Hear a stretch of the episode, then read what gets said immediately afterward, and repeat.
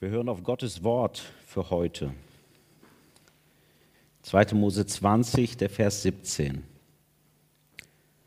Du sollst nicht begehren deines nächsten Haus. Du sollst nicht begehren deines nächsten Frau, Knecht, Magd, Rind, Esel, noch alles, was dein Nächster hat. Wort Gottes für heute. Wir haben es geschafft. Zehn Gebote sind fast um. Wir sind am Ende. Äh, das zehnte Gebot und eine letzte Tiefenbohrung, die das Wort Gottes heute vornimmt. Kein Gebot wie die anderen, die ersten Gebote, die alle von einer bestimmten, einem bestimmten Vorfall sozusagen im Leben sprechen, Dinge von Taten sprechen, so spricht das letzte Gebot von unserer Herzenseinstellung, also von dem, was so in unserem Inneren vor sich geht. Und eigentlich geht es um nichts Geringeres als eine Grundeinstellung, die zu einem segenbringenden Leben für dich nötig ist. Und eigentlich für alle Menschen. Eine Lebenseinstellung, die ein gelingendes Leben dir ermöglicht. Mit Gott, mit dir selbst, mit anderen. Darum geht es heute in diesen ganz wenigen Versen. Und ich weiß nicht, wo du stehst auf deiner Reise mit Jesus oder im Glauben an Gott.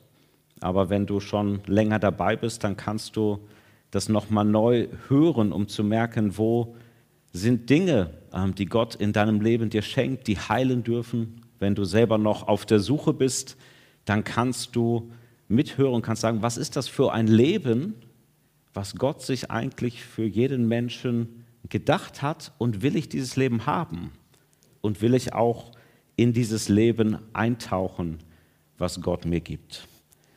Lasst uns zusammen mal diesen einfachen Vers oder diesen, diese einfachen Sätze miteinander durchgehen. Nicht begehren deines Nächsten. An ganz vielen Stellen in der Bibel steht dieses Wort, wenn du jetzt so eine Suche machen würdest, wo steht noch das Wort Begehren in der Bibel, dann würdest du sehen, das ist nicht immer ein negatives Wort. Wir haben das bis heute bis in unsere Alltagssprache, wenn du irgendwo in den Laden gehst oder in einen Café, dann sagst du, boah, hier gibt es alles, was das Herz begehrt. Was Positives. Also, man könnte sagen, alles, was ich mir eigentlich wünsche, all das, was gut ist, das hat auch mit Begehren zu tun. Also Begehren ist erstmal etwas Positives ist nicht nur etwas Negatives. Auch an vielen anderen Stellen in der Bibel, zum Beispiel in den Psalmen, wird es für einen guten Wunsch, den du hast, verwendet. Zum Beispiel Psalm 27, eines habe ich vom Herrn erbeten, das ist mein tiefster Wunsch, da steht das Wort Begehren, dass ich alle Tage meines Lebens im Hause des Herrn bleiben darf, dass ich bei ihm wohnen darf. Also Begehren ist zunächst erstmal etwas Gutes. Es gibt ein gutes Begehren in deinem und in meinem Leben. Und deswegen geht es auch nicht darum, einfach nichts mehr zu wollen. Also Gott sagt nicht, will einfach nichts mehr. Hör auf zu wollen. Hör auf, irgendetwas dir zu wünschen. Lass das. Das wäre ein, wenn man jetzt vergleichen würde, auch welche Antworten die Weltreligionen auf die Probleme der Welt geben, wäre das ein buddhistischer Ansatz. Hör einfach auf zu wollen. In dem Moment, wo du nichts mehr willst, bist du glücklich. Wir würden sagen, wahrscheinlich bist du auch gleichgültig ein Stück weit. Aber das ist nicht der Ansatz, den die Bibel hat oder den, der im christlichen Glauben drinsteckt. Es gibt also ein gutes Begehren und das sollen wir uns behalten, weil das ist ja ein Teil unseres Menschseins. Nur weil du ein gutes Wollen hast, hast du sowas wie Ehrgeiz, nimmst du dir Ziele vor, ähm, guckst du, dass du an manchen Stellen vielleicht auch besser wirst, dich entwickelt, äh, dich entwickelst. Es gibt auch so eine Art gute Art des Vergleichens. Ich kann mich mit jemandem vergleichen und kann merken, boah, das, was der hat, das hätte ich auch gerne. Und deswegen äh, will ich das von dem lernen und mache es irgendwie nach in einer guten Art und Weise und lerne Dinge ohne mich oder den anderen abzuwerten. Also es gibt diese, das gute Art, die gute Form vom Begehren gibt es. Und nämlich diese Fähigkeit zu wünschen, etwas begehren, nach etwas zu trachten, ist etwas, was zu uns gehört. Allerdings merken wir auch, dieses gute Begehren ist ein bisschen Mangelware, nenne ich das mal. Das andere ist eher unsere Realität, dass wir im Vergleich abgleiten, entweder uns selber schlechter fühlen oder uns auch so schlecht fühlen, dass wir denken, der andere soll auch nicht besser bei wegkommen und am Ende missgünstig werden. Wir haben auch eine Tendenz in uns, von der man, sage ich mal, es sagen könnte, es ist eine Art zerstörendes Begehren. Und das ist das Begehren, von dem hier das Wort Gottes spricht, von dem Gott spricht in den zehn Geboten. Unser Begehren wird nämlich dann genau schwierig, wenn es auf etwas trifft, was jemand anders schon hat, was ihm schon gehört. Und das heißt, ich kann diesem Begehren, wenn ich ihm nachgehe, nur nachgehen auf Kosten des anderen, zu seinem Schaden. Und hier in dem Gebot, da gibt es erstmal so eine Art Liste. Haus. Okay, mit Haus ist jetzt nicht gemeint seine Immobilie, auch wenn das natürlich, wenn wir ehrlich sind, der größte Neidpunkt ist in Frankfurt. Ja bezahlbarer Wohnraum in Frankfurt am Main, Hammer. Ja? Also das passt eigentlich schon. Ich begehre das nächsten Haus. Aber damit ist die ganze Lebensgemeinschaft gemeint. Also alles, was zum Nächsten gehört. Alles, was mit ihm irgendwie in Verbindung steht. Die Menschen, die mit ihm in Verbindung stehen. Die Tiere, in dem Fall sein ganzer, ähm, sein ganzer Hausstand. Und die Dinge, die wir begehren können, Deswegen ist es weise von Gott, dass es am Ende sagt, alles, was der Nächste hat, das ist, kann man eigentlich ins Endlose ausdehnen. Wir können ja eigentlich alles begehren. Und es geht also nicht so sehr um die einzelnen Dinge, die da stehen, sondern um diese Grundhaltung, weil wir können das natürlich austauschen. Ich begehre das neueste Smartphone, dass der andere den schicken Wagen hat, den ich mir so lange wünsche, dass er vielleicht die neueste Spielekonsole hat, äh, die ich nur zehnmal gegoogelt habe, aber bisher mich nicht getraut habe zu kaufen. Wie gesagt, der bezahlbare Wohnraum oder auch die Menschen, die zu ihm gehören. Nicht mehr wie damals in einer patriarchalischen Art und Weise, sozusagen, das gehört zum Haus. Wir verwundern uns natürlich auch, warum die Frau da so drin steht. Ja. Ich glaube, der Gedanke ist aber bis heute ähnlich bei uns, weil wir auch sagen würden, in treuen Beziehungen da gehört der andere sozusagen zu dem anderen, in diesen Lebensraum hinein und in dem Moment, in dem ich da eindringe, ähm, dann nehme ich etwas, was eigentlich zum anderen gehört. Also die Dinge, nach denen du vielleicht trachtest oder nach denen wir uns sehnen, die sind eigentlich austauschbar. Es geht eigentlich um all das, wo wir ein Begehren in uns haben, was dann die Gemeinschaft mit anderen und das, was der andere hat, schwierig machen, wo das zerstört wird, weil wir um jeden Preis haben wollen, was der andere hat. Also man kann eigentlich vielleicht tiefer übersetzen, nicht nur Neid, sondern die Bibel nennt das an anderer Stelle Habgier. Das muss ich haben. Dieser unbedingte Wille, es haben zu wollen und dieser Wille, der nicht nur im Kopf bleibt, sondern der sofort die Tendenz hat, es auch auszuführen und übergriffig zu werden. Dadurch, dass wir auch begehren, nicht nur das gute Begehren haben, sondern auch gerade das andere, dass wir begehren, was uns noch nicht gehört, greifen wir in das Leben von anderen Menschen ein. Und das ist eigentlich die Urgefährdung jedes Menschen. Das Urdrängen in ihm, was ihn dazu führt, dass er in das Leben eines anderen Menschen auf irgendeine Art und Weise erst in Gedanken und am Ende auch in Taten eingreift und dass die Beziehungen, aber auch sich selbst oft zerstört. Also Habgier wurzelt anscheinend irgendwie im Menschen in einem Drang in uns, dass wir uns über andere erheben wollen, dass wir mehr sein wollen als er besser dastehen wollen als er.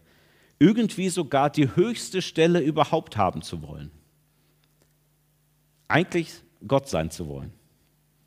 Die höchste Stelle zu bekommen.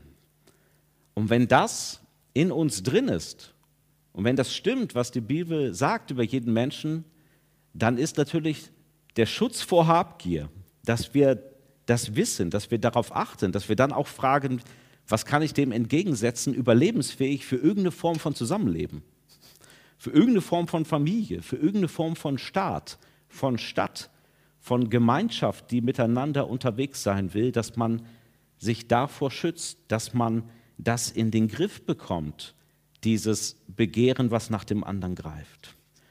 Und da gab es auch immer wieder in der Menschheitsgeschichte unterschiedliche Antworten drauf. Man könnte ja zum Beispiel sagen, du sollst nicht begehren, was dein Nächster hat. Gut, dann soll einfach keiner mehr was haben. Das ist die Antwort der 68er und der Kommunen gewesen. Soll keiner mehr was haben.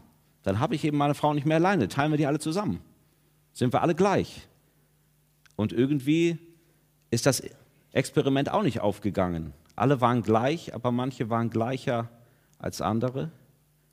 Und am Ende ist nicht nur die Frage, wie haben wir in unseren Regeln unseren Besitz aufgeteilt, sondern was ist in unserem Herzen? Und ist das Verlangen, was destruktiv ist, ist es nicht immer noch da, auch wenn wir manche Dinge anders geregelt haben als vorher? Also du sollst nicht begehren deines nächsten Haus. Aber es geht eigentlich noch weiter, es geht auch noch tiefer. Warum? Weil es jetzt ganz offensichtlich von Gott um unser Herz geht, also um die Einstellung, die du hast. Deine innere Einstellung zum Nächsten, die ist Gott wichtig. Nicht nur die Dinge, die du tust, nicht nur sozusagen die Dinge, die nach außen hin sichtbar sind, sondern wie bei einem Eisberg nicht nur die Spitze, sondern das, was unter der Wasseroberfläche ist. Die Dinge, die uns ähm, eigentlich beschäftigen, die, denen wir uns manchmal selber gar nicht bewusst sind, die zählen auch. Und eigentlich könnte man fast sagen, ist das ein bisschen falsch platziert, das Gebot. Man hätte es auch fast am Anfang sagen können. Warum? Sobald wir dieses Gebot beherzigen, sobald das tief in uns wurzelt, machen wir den ganzen anderen Kram nicht mehr. Nur weil ich sage, ich will unbedingt leben und ich will so sehr leben, dass zur, zur Not der andere weg muss. Deshalb töten wir. Weil wir sagen, ich will diesen Mann oder diese Frau unbedingt haben und der andere kann sie nicht gleichzeitig haben. Deswegen brechen wir in Beziehungen ein. Weil ich sage, ich will dieses Geld jetzt haben. Ich will es jetzt haben, obwohl ich weiß, es gehört eigentlich dem Staat oder es gehört meiner Firma. Deswegen hinterziehe ich Steuern oder stehle. Weil ich unbedingt besser darstellen will als der andere, kann ich dem anderen gerade seinen Respekt oder seinen Ruf nicht so stehen lassen, wie er eigentlich ist, sondern muss mich über ihn mit Worten erheben. Weil das in mir ist und weil das nach außen geht, deswegen kommen diese Dinge heraus. Und das heißt auch schon, diese Regung, sagt Jesus die ganze Zeit in der Bergpredigt, während er über die Gebote redet, sagt, guck darauf, guck auf das, was im Herzen ist, weil das sind die Dinge, aus denen die anderen Sachen erwachsen und das zählt vor Gott. Es geht nicht nur darum, ein neues Tun, also wenn ich jetzt Christ werde, dann ändere ich einfach alle meine Taten, sondern es geht um ein neues Fühlen, ein neues Denken zu lernen. Nicht nur, wenn sie später zu Taten werden, ist so eine Missgunst oder ein Neid schädlich für dich, sondern es schadet dir ja schon auch dann, wenn es gar nicht zu Taten geworden ist. Aber die Bibel sagt auch, eigentlich gibt es nichts in deinem Herzen, was auf Dauer verborgen bleiben kann. Irgendwann wird das an irgendeiner Stelle raustreten. Irgendwann kommt es raus. Und die Gebote 6 bis 9, die gehen sozusagen den umgekehrten Weg die zeigen uns, guck mal hier, hier, hier ist was rausgekommen. Guck mal zurück, was eigentlich im Herzen ist. Und das Gebot Nummer 10 macht es jetzt genau andersrum. Sagt, guck mal, was im Herzen ist und pass auf, dass das nicht rauskommt, weil Gott dir etwas anderes beibringen will. Das ist das Angebot Gottes, darüber reden wir gleich, dass Gott dir nicht nur zehn Gebote gibt, nicht nur zehn Lebensgrundsätze für dein Leben, sondern eine Herzensheilung. Einen Prozess, wo dein Herz, dein Inneres, deine Motive, das, was dich im tiefsten antreibt, wie das ähm, in einer Art und Weise heilen kann, die gut ist für dich und für andere. Und jetzt wird es noch ein bisschen komplizierter. Warum? Es geht um unsere Herzenseinstellung. Es geht aber auch darum, dass wir das, was wir begehren, nicht von vornherein schon gelernt haben, sondern wir lernen in unserem Leben zu begehren und wir lernen das an anderen Menschen. Ich gebe euch ein Beispiel. Also, wir lernen ist, was eigentlich erstrebenswert ist, an einem Beispiel. Diese Szene kannst du nachspielen, habt ihr vielleicht auch schon mal erlebt, eventuell wart ihr auch an ihr beteiligt. Holzhausen Park ja, oder woanders. Darf ich hier nicht vergessen, sind Spielzeuge meiner Kinder.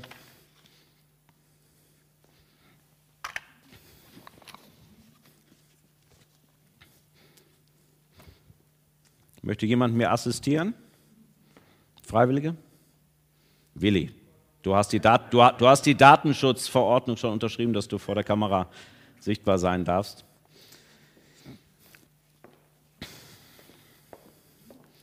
Willi und ich vor 44 Jahren auf dem Kinderplatz, äh, Spielplatz, nein. Also, Willi ist auf dem Spielplatz und Willi hat die Schaufel. Und ich sehe die Schaufel und denke, wow, die Schaufel. Die Schaufel ist der Hammer. Mach mal was mit der Schaufel. Boah, mit der kann man schaufeln. Der Hammer, ich liebe die Schaufel. Da gehe ich hin und sage, Willi ist schlau. Willi sagt, der ist komisch drauf, ja, ich kann doch teilen, ja. Ich lass ihm die Schaufel. Ich schaufel und ich denke, ein Ball. Mach mal was mit dem Ball. Gibt's nicht einen Ball? Wer braucht schon eine Schaufel? Gib, gib. Und ja, geht es weiter. Und dann wird er mir, irgendwann denke ich, ein Bagger. Um was geht's mir eigentlich? Vielen Dank, Willi, du hast frei.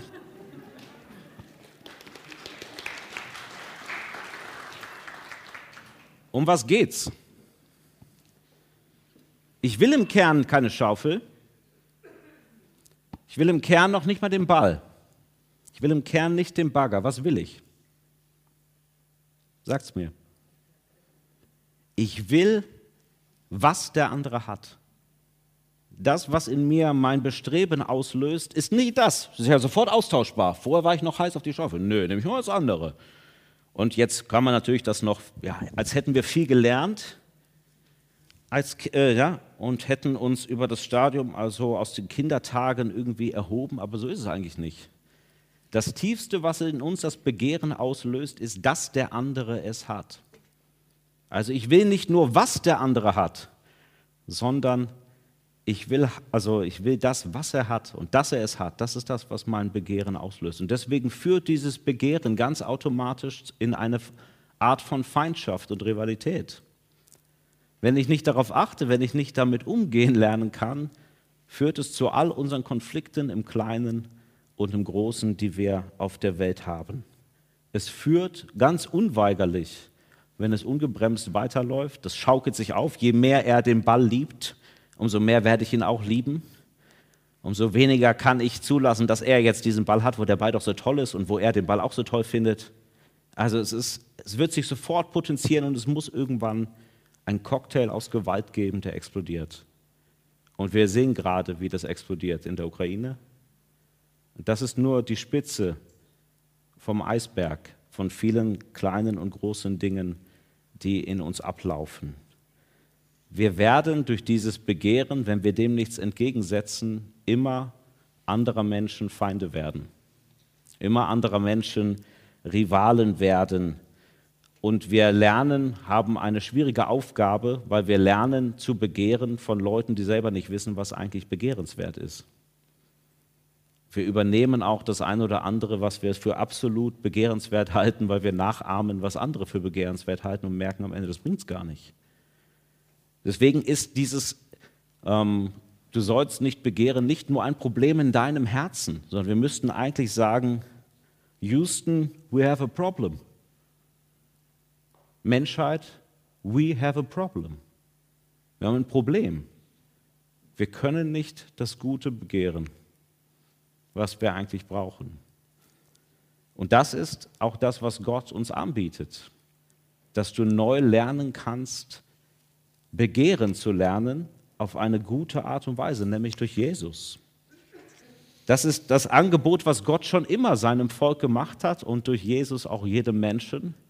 Nicht nur ein paar Gebote, die, ich sag mal, die Spitze des Eisbergs so abkappen und bewahren, dass da nicht alles so rauskommt, sondern in eine Lebensbeziehung zu Gott treten, und von ihm begehren lernen. Im dritten Buch Mose sagt Gott zu seinem Volk, ich bin heilig und ihr sollt heilig sein. Ich bin vollkommen gut. Ich habe kein falsches Begehren in mir. Und du sollst dieses Begehren widerspiegeln, dich davon prägen lassen.